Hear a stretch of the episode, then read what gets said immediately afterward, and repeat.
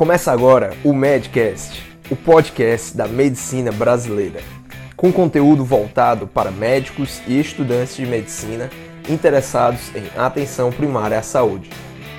O Medcast é uma produção da Núcleo MD, organizado pelos médicos Daniel Coriolano e Roberto Maranhão, o Bob. E aí, galera do Medcast, então o Bob aqui com mais uma conversa, um bate-papo.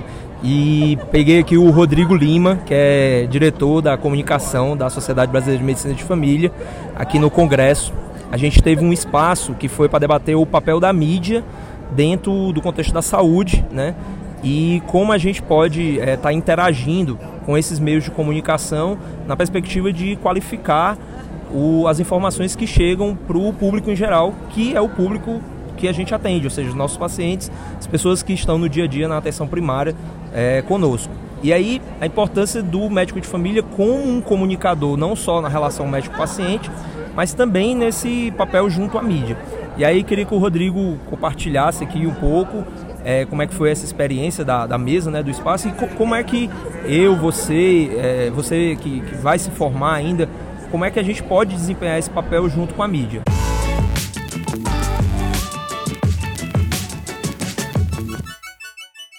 E aí, Rodrigo, beleza? Beleza.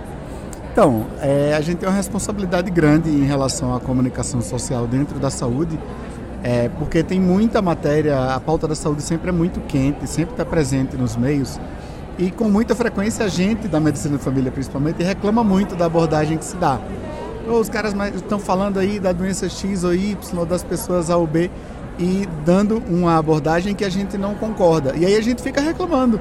Reclama do jornal, reclama do site, reclama da revista. Mas como é que a gente está chegando nesse pessoal? De que forma a gente se apresenta para a imprensa como uma alternativa, como uma fonte de informação que, que, que pensa as questões de uma forma diferente? Então, dentro da diretoria de comunicação, a gente tem defendido que uma estratégia importante para fortalecer a medicina de família dentro do, do, contexto da mídia seria a gente ter uma postura mais ativa. Em vez de a gente estar tá esperando que a mídia procure a sociedade para falar sobre o assunto A ou B, a gente tem criado pautas, tem proposto pautas para a mídia em geral e tem pego pautas que as mídias estão trabalhando e tem entregue releases para o pessoal com a nossa abordagem, com a nossa forma de ver os assuntos. Isso tem gerado uma repercussão bem positiva, porque os jornalistas, via de regra, gostam quando você tem um contraponto, quando você tem uma opinião distinta, especialmente quando é uma coisa distinta do senso comum.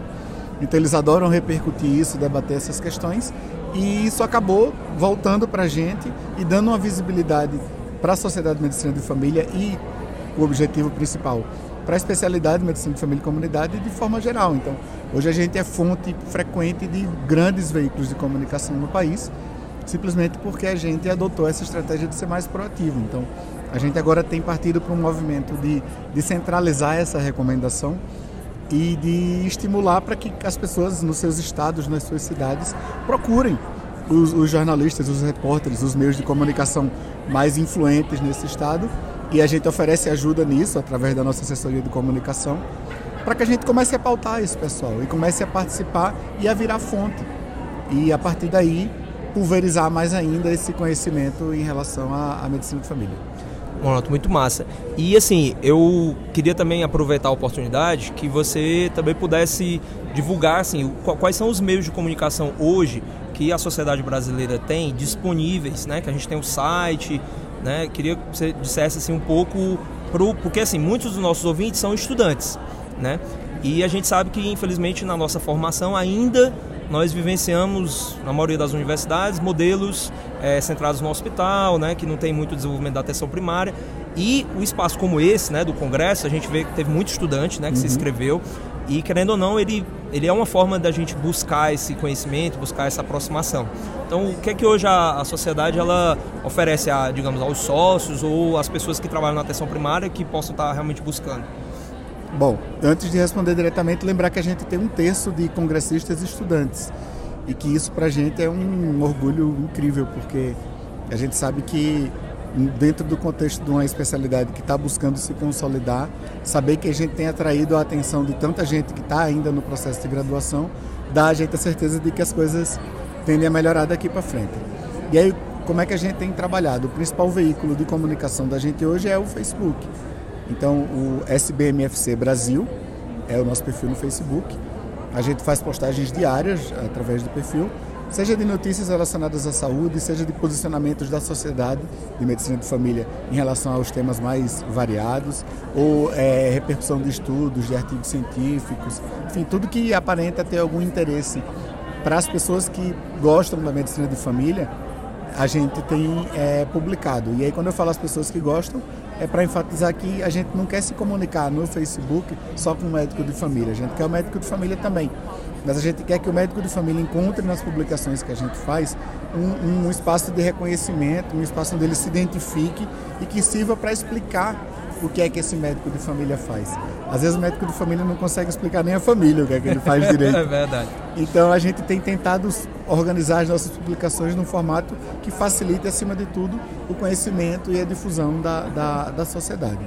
Além do Facebook, a gente está tá agora investindo no Instagram também. A gente abriu uma conta de uns dois meses para cá e está aí tateando o terreno para ver como é que vai fazer, mas já tem publicado, inclusive a gente fez algumas publicações agora durante o congresso, na cobertura do congresso. A gente tem o site também da sociedade. A gente tem o Twitter, mas o Twitter não, não pegou muito, né? No, no... É, no, e aí, até de uma maneira geral falando. Então, né? no Brasil é. o Twitter parece que não ganhou a força é. que teve em outros espaços, e aí a gente não tem usado bastante. E a lista de e-mails que tem o seu papel ali, mas é mais de comunicação interna entre Interno. as pessoas. E é isso, o foco é no Facebook, a gente agora está no movimento de diversificar o, o, tipo de conteúdo que a gente produz. Tradicionalmente a gente sempre trabalhou com texto, com, coisas escritas. Assim. Ah, legal.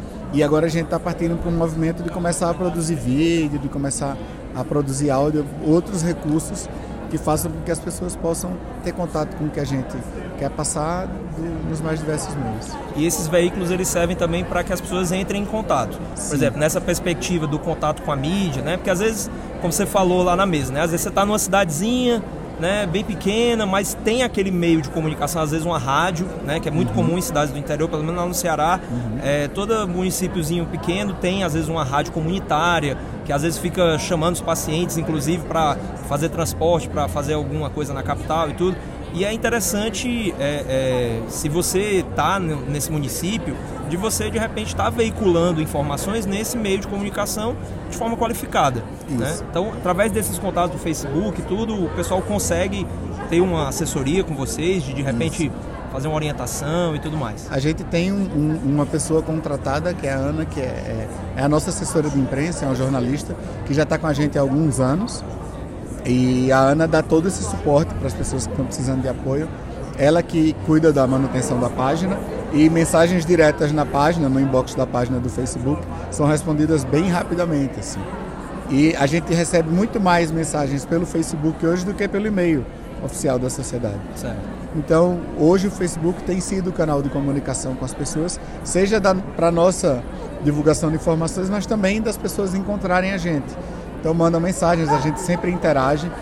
as nossas postagens sempre têm um, um caráter bem interativo, então as pessoas comentam, a gente vai lá, responde e às vezes mobiliza um diretor, um grupo de trabalho para ir lá também se posicionar. Legal. Porque a ideia é exatamente criar nas pessoas essa, essa identificação da página da sociedade como um local onde você interage, não só um lugar que você vai lá para absorver conteúdo, certo. mas um local onde você tem a voz também. Beleza.